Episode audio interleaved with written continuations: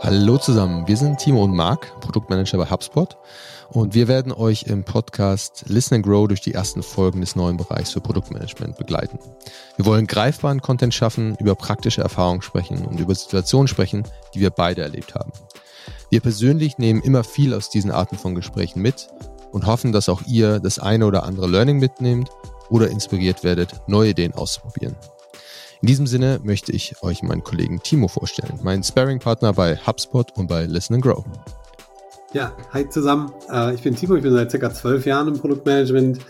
Bevor ich zu HubSpot kam, habe ich äh, in vielen deutschen Social Apps als Individual Contributor, aber auch als Führungskraft mitgewirkt. Und hier bei HubSpot helfe ich mit meinem Team zusammen, unseren Kunden, dass sie sicher in der E-Mail-Inbox ihrer Kunden landen. Ähm, und ich ja, freue mich auch wahnsinnig auf diesen Podcast. Ich persönlich habe immer am meisten aus diesen Casual-Chats mit anderen Produktmanagern äh, mitgenommen und gelernt oder auch den Casual-Chats, denen ich einfach nur beigewohnt habe und freue mich jetzt halt, dass wir diese Situation mit anderen PMs und anderen Produktinteressierten teilen.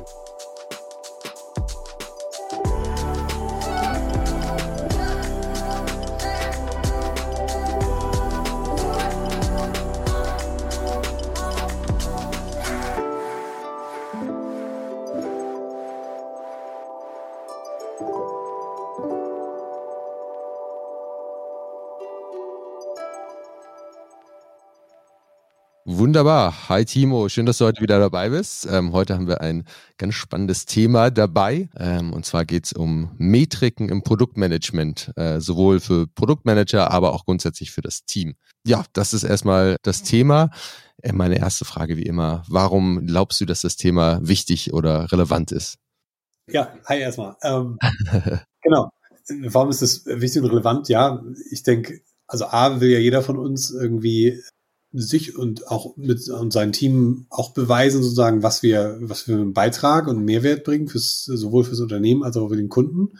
So, und grundsätzlich sind natürlich Metriken als Instrument immer ganz gut geeignet, weil sie halt zumindest den Anschein erwecken, neutral zu sein, was sie natürlich nicht immer sind, aber sie geben uns halt eine gute, gute Möglichkeit, ein gutes Werkzeug, um uns an irgendwas zu orientieren ne? und ja. uns ein Ziel zu setzen und dann zu sagen, okay, da wollen wir hin, wie kommen wir dahin? Dass man das dann nicht immer richtig hinbekommt, gleich beim ersten Mal, ist ja auch okay. Auch das gehört ja. dazu. Aber genau, also ich denke hauptsächlich, um uns selber auch zu messen, unsere eigene Performance zu messen und äh, natürlich auch zu beweisen, welchen Beitrag wir fürs Unternehmen und für den Kunden liefern können. Ja, sehr gut. Ja, total spannend. Und du sagst auch den eigenen und den des Teams.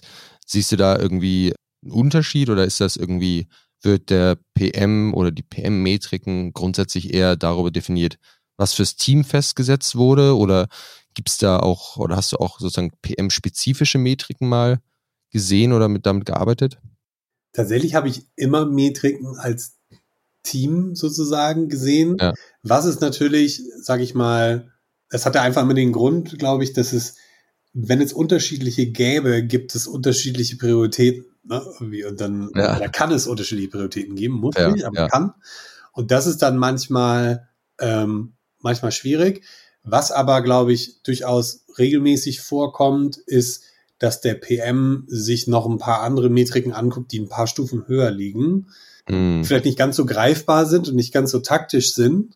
Aber so klassisch Retention, ne? Wenn du jetzt ja. als Retention PM irgendwo stehst, ist so, pff, wenn ich das einem Team gebe, sagen die meistens, naja, das kann ja irgendwie durch alles äh, beeinflusst werden. Wie ja, sollen ja. wir denn das machen? So. Ja. Aber der PM muss sich das natürlich schon angucken, um zu schauen, so, okay, den Proxy, den wir gebildet haben, ist denn da überhaupt eine Korrelation oder nicht? So, also das kommt, glaube ich, schon vor. Und es kann auch durchaus sein, dass der PM daran dann ultimativ gemessen wird. So, und das ist seine Hauptaufgabe ja eigentlich sozusagen, das in, in eine taktische Metrik zu überführen, zusammen mit dem Team, dass sie sagen, okay, daran können wir uns orientieren, das denken wir, dass das das Kundenverhalten beeinflusst. Mhm. Das ist generell vielleicht nochmal eine wichtige und spannende Frage. Für mich ist eine Metrik immer in seiner Definition idealerweise, also eine Metrik, auf der ich agieren kann zumindest, ja. Äh, eine Veränderung im Kundenverhalten. Also eigentlich gar nicht so ein, gar nicht so businessgetrieben, sondern das finde ich auch immer wichtig, um sich mit UX irgendwie zu vereinen und irgendwie zusammenzukommen. So die Metrik eher zu sehen, wie welches Kundenverhalten müssen wir denn verändern, damit das Ergebnis, was wir uns dann erhoffen, hinten raus rauskommt. So, das ist, glaube ich, eine gute, hat für mich immer ganz gut funktioniert, sozusagen, das so zu äh, transferieren, damit irgendwie alle sich da damit auch identifizieren können. Es nicht immer so die böse Business-Metrik ist, die sich bewegen muss.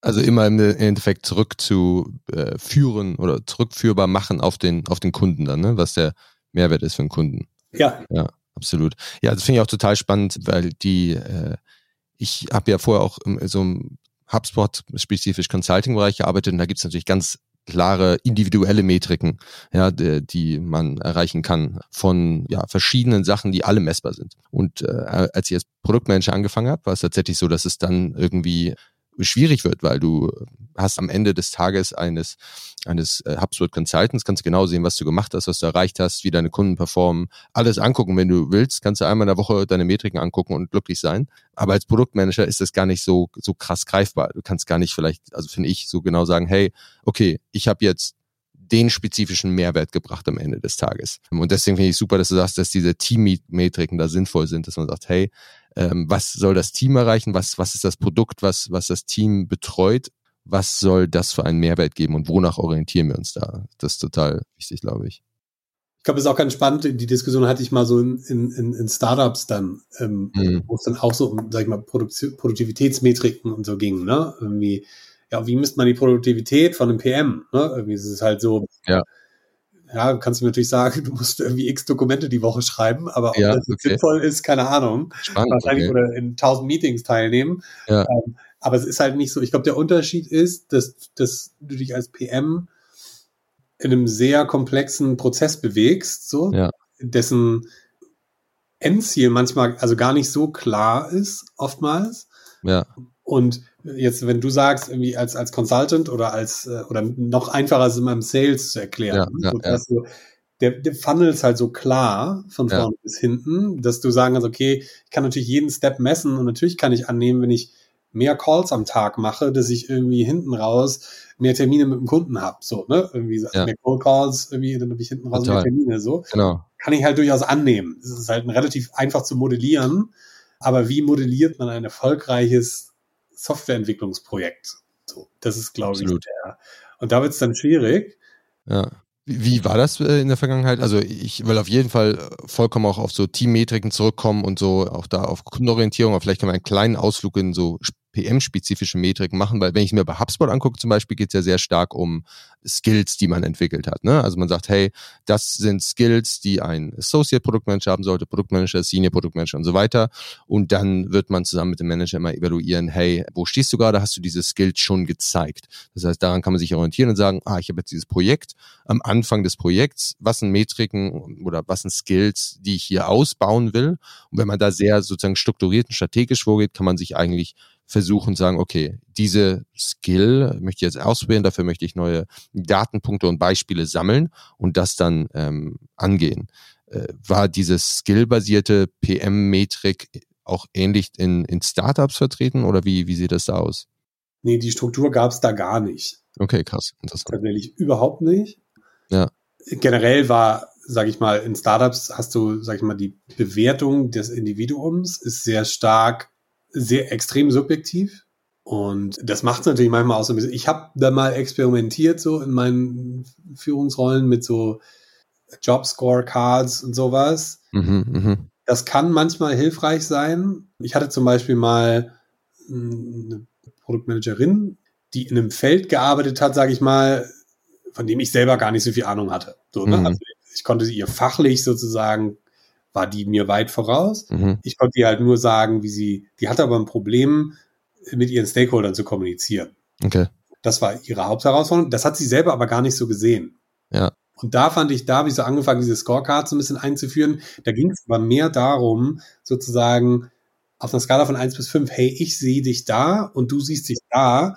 Und immer wenn es, sage ich mal, große Diskrepanzen gab, dann war eigentlich relativ klar, okay, lass mal drüber sprechen, so, warum nehme ich dich eigentlich so wahr? Und was, denk, was denkst du, warum ich diesen Eindruck habe?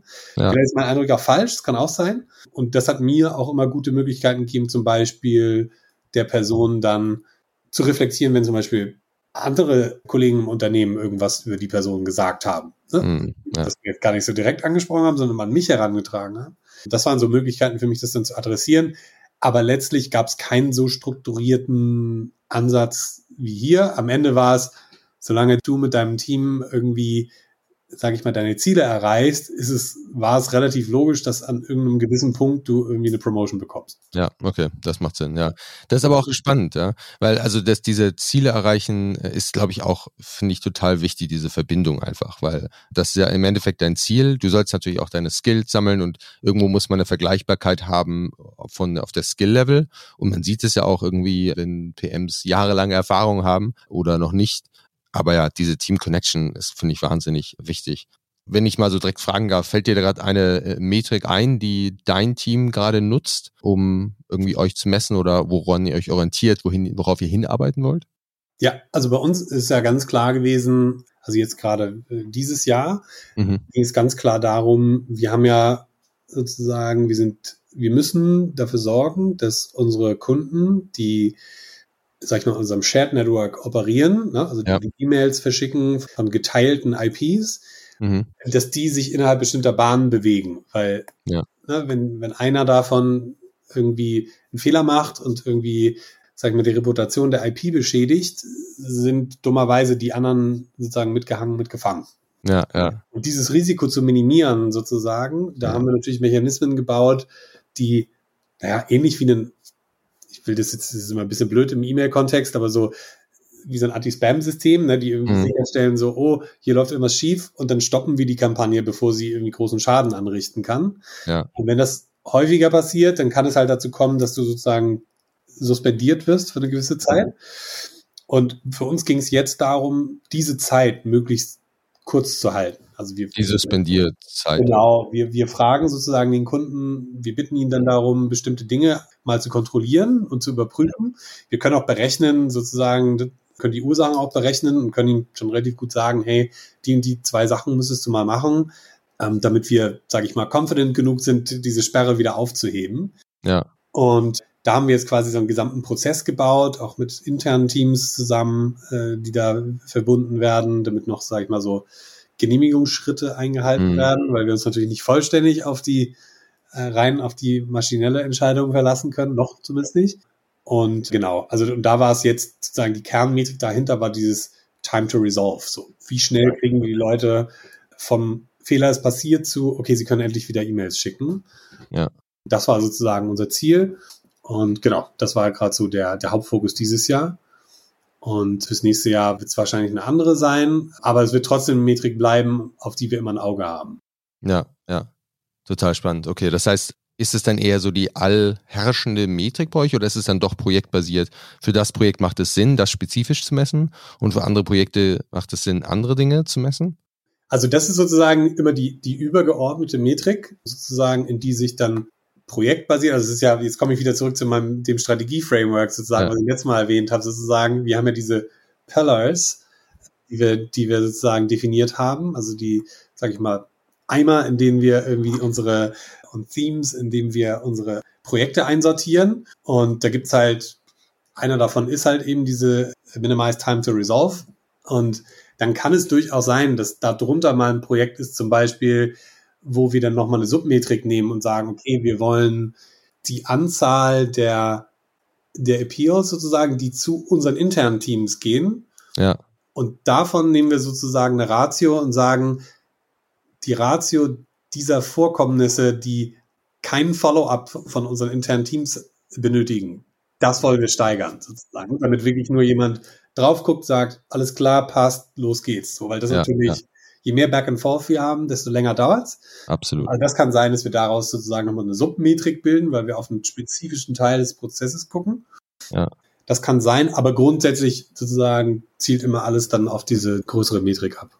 Ja, mega interessant, weil das auch eigentlich darauf zurückzuführen ist, dass du am Anfang gesagt hast, dieses kundenorientiert und was der Nutzer braucht. Weil im Endeffekt, wenn ich mir das vorstelle, was du beschreibst, gibt es ja verschiedenste Sachen, die du messen kannst oder worauf du hinarbeiten kannst. Sei es einfach weniger suspendierte E-Mail-Kampagnen oder sowas ähnliches. Aber im Endeffekt finde ich eure Entscheidung da total nutzerorientiert, weil das wird halt passieren, das kann passieren lass uns dazu führen, dass das resolved wird, was natürlich dann der Overall Health der Domains äh, hilft, aber gleichzeitig auch irgendwie total kundenorientiert ist für in der Situation. Total, total wichtig, auch cool. Es minimiert halt den Schmerz, ne? Also wenn es genau, dann passiert, ja. da soll es halt wenigstens nicht, äh, wir hatten, es war, war ganz witzig, es gab mal so ein paar Kunden, die, die gesagt haben, sie haben sich gefühlt wie, als wenn, wie sie ins Gefängnis gesteckt hätten. ja. Dieses Gefühl wollten wir halt nicht erzeugen, sondern wir ja, wollten ja. halt irgendwie, okay, kann mal passieren, wir hier, wir helfen dir irgendwie da wieder rauszukommen.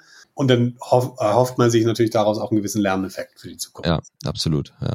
Und ist das, äh, also finde ich super gut und auch gut wichtig, dass du sagst, das ist eine jetzt eine Hauptmetrik.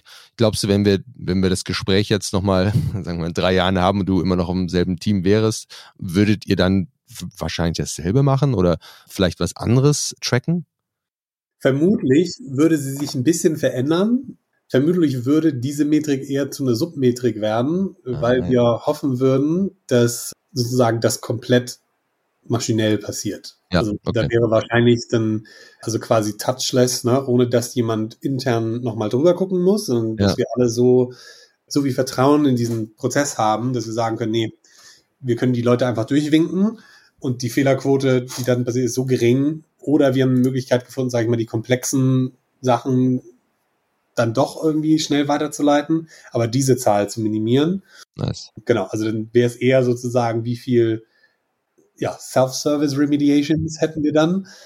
Das wäre wahrscheinlich, oder die Prozent der Self-Service Remediation wäre wahrscheinlich dann so die Core-Metrik und da drin dann wieder natürlich, okay, und wie schnell geht das eigentlich?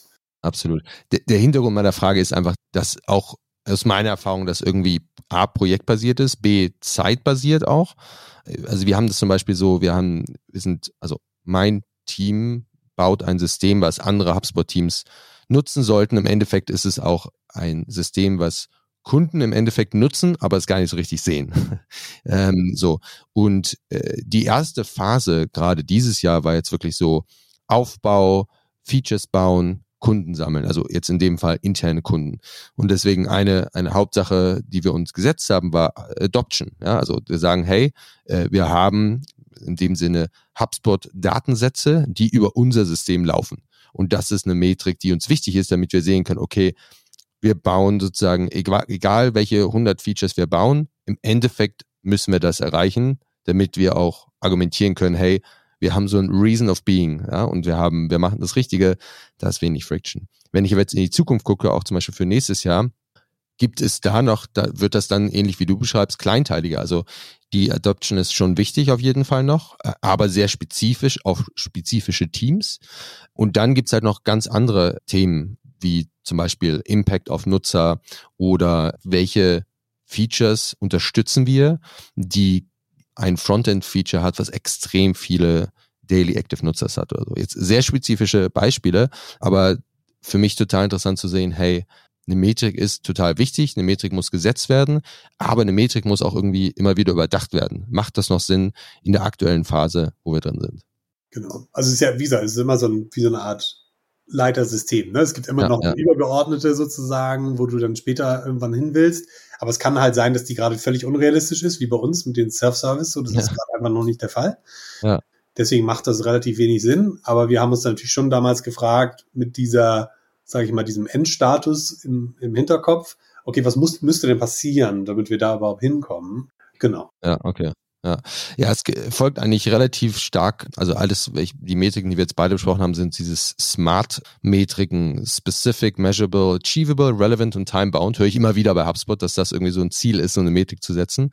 Und das ist eigentlich auch genau passend zu dem, was wir hier gesetzt haben. Also ich glaube, das ist immer auch wenn man verschiedene Metrik miteinander vergleicht, welche man jetzt nehmen sollte, sich das nochmal vor Augen zu führen, ist es spezifisch genug, können wir es wirklich messen, ist es erreichbar, ist es relevant für den Nutzer, finde ich im Endeffekt, und haben wir irgendeinen Zeitrahmen. Das sind, glaube ich, auf jeden Fall da wichtige Elemente zu.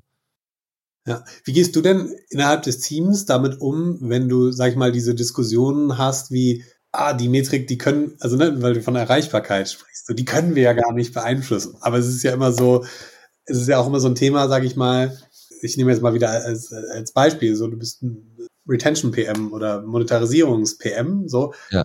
Ja, natürlich hast du gewisse, sag ich mal, Inputs in dein Modell, ne, wie die du ja. brauchst. Irgendwie, irgendwo müssen die neuen Nutzer herkommen. Und jetzt als Retention PM, ich kann das noch aus meiner Erfahrung im Dating sagen, da gab es einfach bestimmte Akquisitionskanäle, die einfach ein hohes Volumen hatten, aber wo halt wirklich nur Nutzer rauskamen, die extrem ja. niedrige Retention hatten. Und da ja. konnte ich machen, was ich wollte.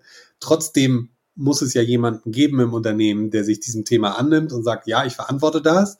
Und ich kann ja trotzdem dann auch flaggen und sagen, hey Freunde, aber also wenn ihr mir nur die Leute reinkippt, dann muss ich irgendwie meine Ziele auch echt anpassen, weil ja. damit komme ich nicht weit. Aber wie gehst du denn teamintern damit um, wenn sozusagen dein Team sagt, hey, aber das ist doch was, was das können wir gar nicht beeinflussen oder ähm, ja. Ja, spannend, total. Äh, ist auf jeden Fall eine, eine, eine häufige Frage. Was können wir wirklich direkt beeinflussen?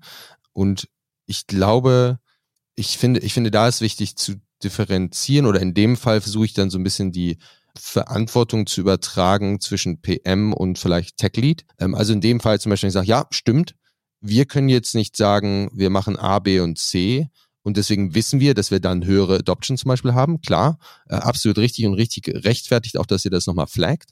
Was ich mir dann sozusagen auf meine Kappe schreibe, ist zu sagen, okay, das sind die drei Teams, wo wir mehr Adoption haben wollen. Ja. Ich werde auf einer PM-Ebene mit deren PM als auch durch Meetings, durch Reminder etc. immer im Kontakt bleiben, zu schauen, was das Team macht, wo es gerade steht und so ein bisschen einen Schritt weitergehen und überlegen, immer wieder fragen, was braucht ihr von uns? Was wäre, was wären Sachen, die fehlen? Wenn das, also oft war es bisher dann so, dass das Team dann, gerade wenn ich so proaktiv war, dann immer wieder das, ah, okay, jetzt fangen an darüber nachzudenken, was die Dependency on, äh, auf euch ist, was, was könntet ihr bauen, um das zu ermöglichen mehr? Und das war dann für mich ein Zeichen zu sagen, okay, jetzt kann ich es wieder zurück an die Entwickler bringen und sagen, hey, damit könnten wir diese Adoption-Metrik pushen. Indem wir das bauen, würden dann das Team uns weiter ähm, äh, so ein bisschen äh, adopten und, und weiter nutzen. Also das ist so ein Beispiel, aber es kann natürlich auch sein, dass das Team dann auch, ja, sagen wir mal so, dass unser Team gar nichts macht und die Adoption sich trotzdem bewegt. Das ist natürlich ein Ideal-Case-Szenario. Und da finde ich dann auch wieder, wieder diesen PM-Hut. Also wenn ich sage, hey, ich habe jetzt zum Beispiel in einem ganz spezifischen Fall das Gefühl, das Team, was uns adopten könnte und was unser System nutzen könnte, hat sich noch nicht genug Gedanken dazu gemacht, wie das aussehen könnte, wie man das strukturieren könnte, was sie überhaupt brauchen von uns. Und meine Aufgabe ist dann einfach nur, der fast schon Daily Reminder oder Weekly Reminder mal wieder zu checken, wo sie gerade stehen und vorzuschlagen, strategisch vorzuschlagen, wir könnten doch mal sagen, in meinem Fall jetzt, wir nehmen nur ein neues Datenset was ihr jetzt aus unserem System zieht. Mhm. Und das einfach mal vorzuschlagen. Das klingt dann ganz interessant, da ist ein Kundenmehrwert dahinter. Und es könnte dann auch sein, dass diese Adoption-Metrik etwas ist, was total komplett PM-driven ist. Am Ende des Jahres hat kein Entwickler aus meinem Team irgendwas gemacht. Aber wir haben die Adoption hochgetrieben, dadurch einfach, dass die anderen das weiter getrieben haben, versucht haben zu überlegen, was sie brauchen und was Dependencies sind.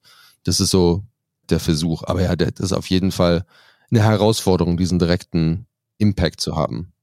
Wie gesagt, also ich versuche immer Metriken auch so ein bisschen zu, weil es gab natürlich auch mal eine Zeit lang eine Bewegung, sage ich mal, wo es, wo man es einfach ein bisschen übertrieben hat. Ne? Äh, ja.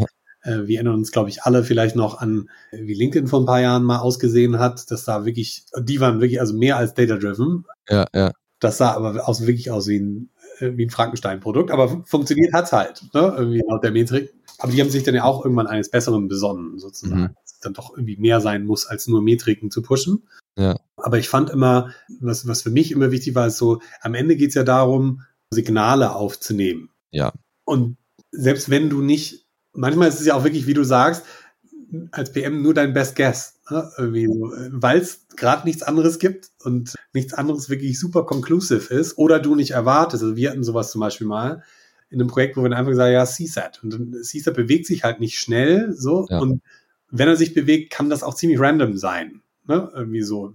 Aber es war trotzdem so der Best Guess, weil man wenigstens, sag ich mal, und wenn es nur qualitativ ist und du sagst irgendwie ja, aber grundsätzlich haben sich die negativen äh, Kommentare in eine andere Richtung geschoben oder whatever, ja, irgendwie so, sowas kann es halt sein. Manchmal, gerade bei so Usability-Themen, fand ich es immer, ja, das sind dann halt leider so eine Sachen und es ist dann so, nur so ein Signal. Ja. Sagt so, ja, ich glaube, wir bewegen uns in die richtige Richtung. Aber absolut. Ob das mit zwei Punkte rauf und runter geht, das kann von allem Möglichen abhängen. Ja. Und es muss auch okay sein. Also ich denke, das Signal zu verstehen, ist, glaube ich, ganz wichtig.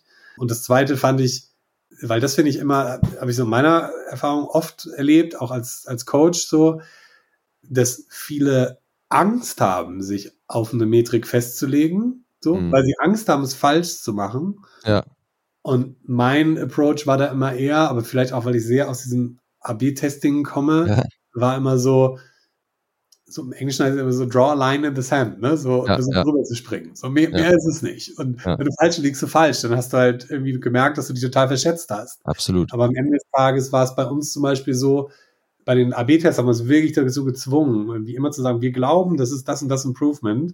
Ja. Auch wenn es total geraten war, darum ging es gar nicht, weil man hat über die Zeit tatsächlich eine gute Intuition dann irgendwann entwickelt, welche Tests ungefähr welch, in welcher Range liegen werden.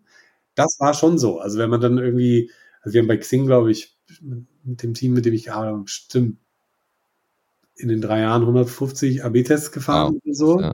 Und irgendwann hast du schon ein Gefühl, ah, wenn wir das und das machen, könnte das den und den Effekt haben. Und man lag dann schon relativ gut damit dann irgendwann. War keine Punktlandung, aber man hatte eine Intuition. So. Absolut.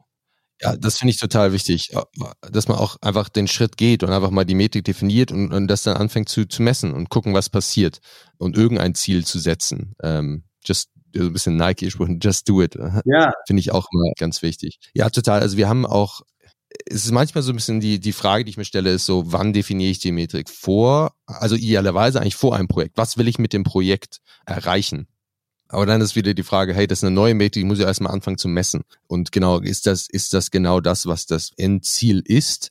Ähm, also was bei uns jetzt der spezifische Fall ist, wir haben sehr viel so internes Support Volume, ja, dass äh, andere Kollegen auf uns zukommen und sagen, hey, hier, das sind Sachen, die wir brauchen vom System oder das sind Sachen, wo wir Fragen haben etc., wo wir halt dann antworten wollen und müssen. Und was wir angefangen haben zu machen, ist, wir haben verschiedene UIs gebaut, um das so ein bisschen abzufedern.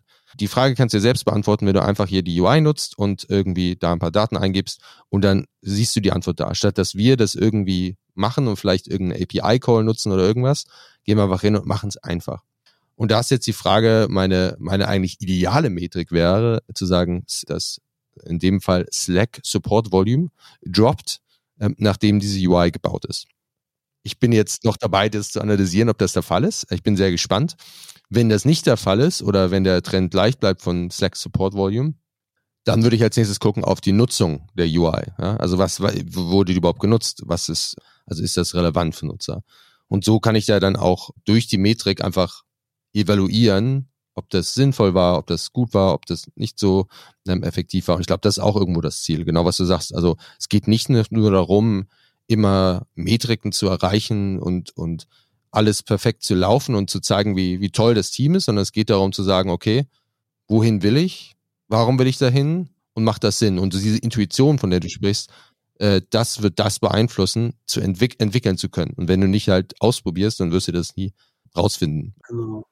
Und es, es gibt auch Projekte, wo Metriken gar keinen Sinn machen. Also ich hatte zum Beispiel mal gutes Beispiel, ganz witzig, ich habe mal ein CM-System intern gebaut. Okay. Letztlich war es so, dass wir damals als sozusagen Produktentwicklungsteam, das Marketingteam immer darin unterstützt haben, ihre monatlichen Kampagnen zu fahren. Ja.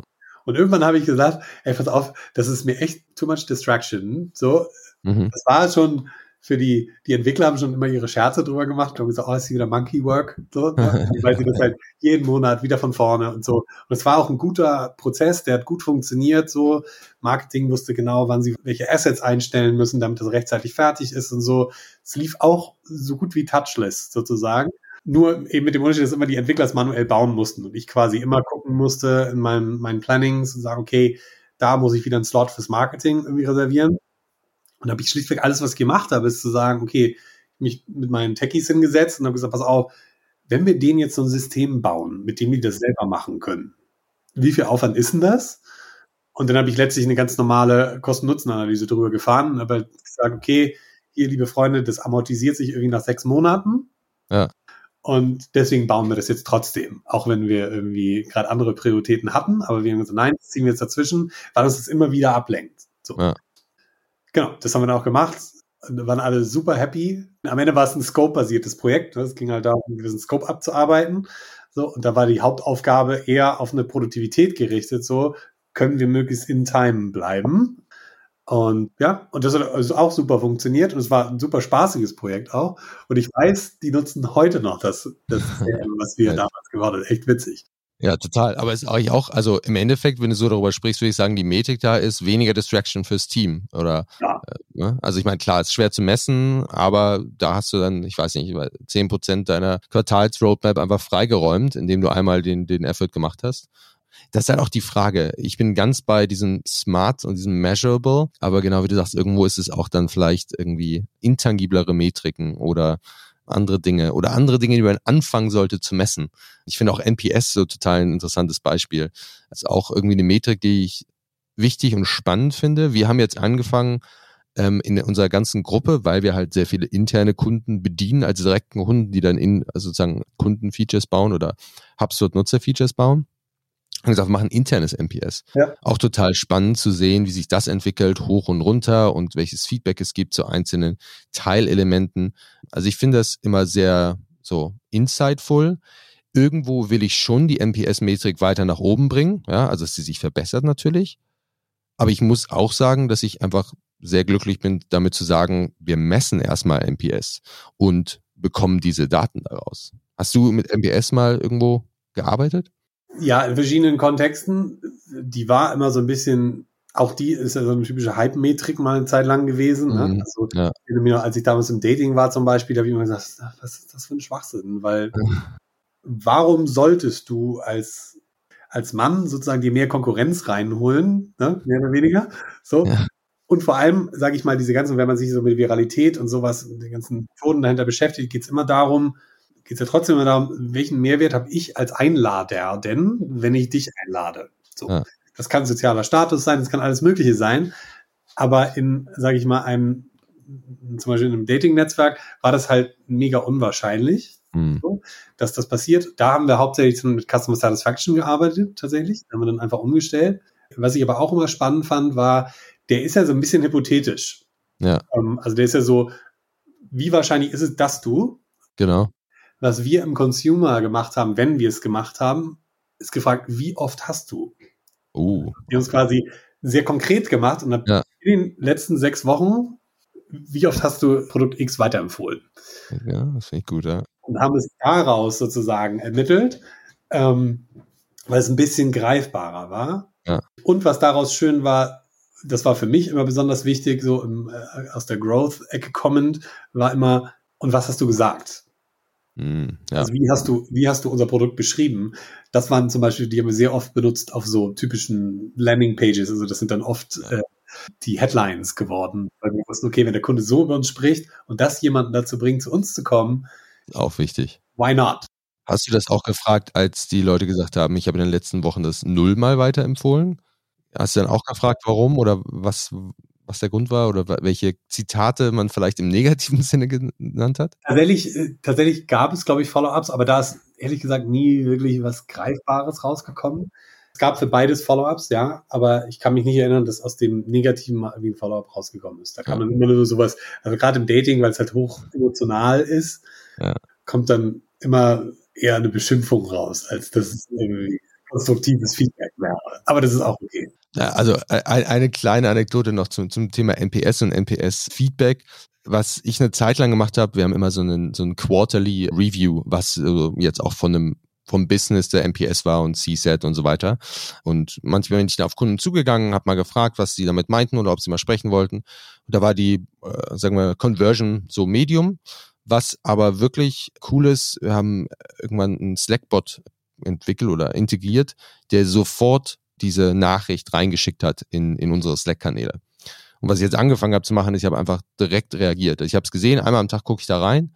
Mhm. 90 Prozent, 95 Prozent gar nicht relevant für mein Produkt. Aber bei den 5 Prozent, wenn man sich dann direkt meldet, das ist auch total spannend, weil da kommt irgendwie eine super coole Conversion Rate raus und super, super spannende Konversation dann, weil die Leute ja gerade drüber nachgedacht haben und jetzt vielleicht nochmal in die Tiefe gehen wollen und vielleicht sogar noch gerade, wenn es ja, natürlich melde ich mich eher bei schlechten NPS, gerade noch ein bisschen frustriert sind und das dann anzuhören. Ja, äh, war einmal das mache ich auch. Also wir kriegen, wir kriegen E-Mail-Benachrichtigungen, weil wir haben auf unserem, auf unseren Produkten, die Customer-Facing sind, sind wir, glaube ich, eins der Teams bei HubSpot, die wirklich dauerhaft immer schon äh, wie CSAT, also wir haben CSAT-Daten von drei, vier Jahren. Ja, ähm, nice.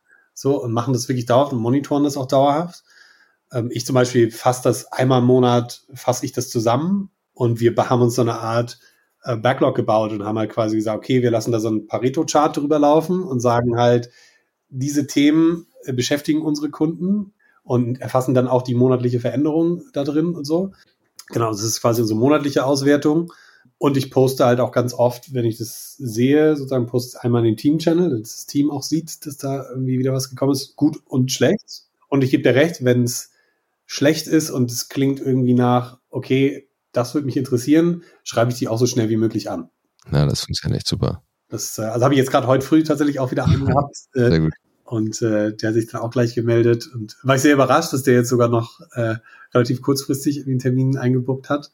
Ja. Ziemlich cool. Freue mich. Genau, ich mache es auch genauso. Also je mehr, sag ich mal, responsive man ist, desto höher dann natürlich auch die Conversion-Rate, ja. Absolut, ja. Ja, ich finde so Metriken um so Customer Satisfaction immer total spannend, weil auch da viel, viel bei rumkommen kann, aber es auch manchmal schwierig ist zu greifen. Und wie du sagst, finde es total gut, die, die richtigen äh, Fragen dazu stellen. Oder wichtig, darüber nachzudenken, die richtigen Fragen zu stellen und vielleicht auch nicht dem, dem Standard dazu folgen. Ähm, cool. Lass uns noch kurz unsere Learnings beziehungsweise drei wichtigsten Punkte zusammenzufassen aus der Metriken-Konversation. Was, was wären die für dich? Huh, gute Frage. Äh, also erstmal glaube ich nochmal, die Metrik immer als Tool irgendwie und als, als Werkzeug. Versuch sie möglichst dicht am Kunden zu halten und am Kundenverhalten zu orientieren. Und das dritte ist tatsächlich keine Angst. Ja, nice. I like it. Es kann, nicht, cool. kann nichts schief gehen. Es geht einfach nur um Zielsetzung und einfach auch interne Transparenz. Ne? Ja. Genau. Sehr cool. Ja, nice. Ja, für mich wären es tatsächlich diese Zeitgebundenheit, auch, auch nach dem Gespräch mit dir nochmal, hey, das sind wichtige Sachen, aber immer wieder überdenken, macht das gerade Sinn für unsere, ja, wo unser Produkt gerade steht? Das finde ich total wichtig. Die Kundenorientierung, absolut. Es gibt sehr viele, sagen wir mal, indirekte interne Metriken, auch für mein Team jetzt spezifisch. Aber ich will uns immer weiter dahin bringen zu sagen, okay, aber was ist die Kundenmetrik dahinter? Und das, das ist schwierig und komplex und um Ecken und wie du sagst, vielleicht kann man es nicht immer direkt beeinflussen, aber zumindest der, der Versuch ist, glaube ich, wichtig. Und das dritte ist, neben dem, was du gesagt hast von Just Do It, auch so ein bisschen zu sagen, es gibt auch Metriken, die kann man einfach mal anfangen zu messen. Auch wenn man da noch gar keine Daten hat, ist es auch okay, einfach mal neue Daten zu messen, um auch gar nicht zu sagen, hey, das finde ich interessant, das ist jetzt nicht meine Hauptmetrik, aber ich beobachte das mal. Ich fange es einfach mal an zu messen und gucke, was bei rauskommt. Weil da, das ist, glaube ich, auch diese, diese kreative, innovative Faktor ist, glaube ich, da auch total wichtig, um, um auch an neue Metriken, die vielleicht outside von dem sind, was man so normalerweise kennt und, und sehr spezifisch auf dein Produkt und Team sind. Kommen. Cool. Hat Spaß gemacht. Ähm, wir sehen uns in einer Woche. Vielen Dank und bis dann. Nächste Woche. Ciao. Ja, danke.